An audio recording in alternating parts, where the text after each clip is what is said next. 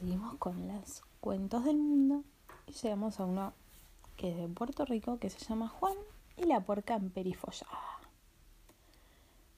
En la bella isla de Puerto Rico vivía Juan con su mamá. Juan era un niño muy bueno, sin embargo siempre andaba metido en problemas por ser muy despistado. No es que él quisiera hacer de esa manera, pero se le hacía muy difícil prestar atención y seguir instrucciones.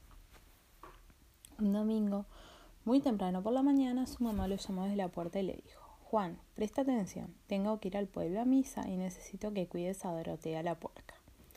Llévale agua para que no tenga sed y no le dé mucho calor. ¿Me entendiste?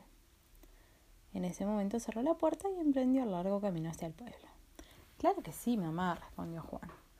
Pero en realidad, como se encontraba medio dormido y bostezaba mientras que su mamá le hablaba, las únicas palabras que alcanzó a escuchar fueron pueblo, misa, Dorotea, la puerca, llévale. Mi mami quiere que lleve a misa a Dorotea la puerca, pensó Juan. Así que corrió a la habitación de su mamá, abrió el ropero y escogió el mejor traje de domingo que su madre tenía y dos pares de tacones. Luego se dirigió hacia el tocador, tomó un collar y un par de aretes y el brazalete de perlas. Puso todo encima de la cama y salió al corral. Vengo a llevarte a misa, Dorotea, pero primero tengo que vestirte muy bien. Juan abrió la puerta del corral y llevó a la puerca a la habitación de su mamá. Estando en la habitación, le puso el traje, las joyas y los tacones. Antes de salir, le aplicó un pocotón de maquillaje y colocó sobre su cabeza un sombrero de paja para que no le diera calor. Tienes que lucir muy bien para ir a misa, dijo Juan.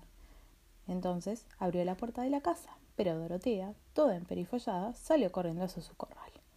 A la pobre porca no le gustaban los vestidos ni las joyas, así que gruñó y se revolcó en el fango hasta que se deshizo de ellas. En ese momento regresaba de misa la mamá de Juan en compañía de sus vecinos.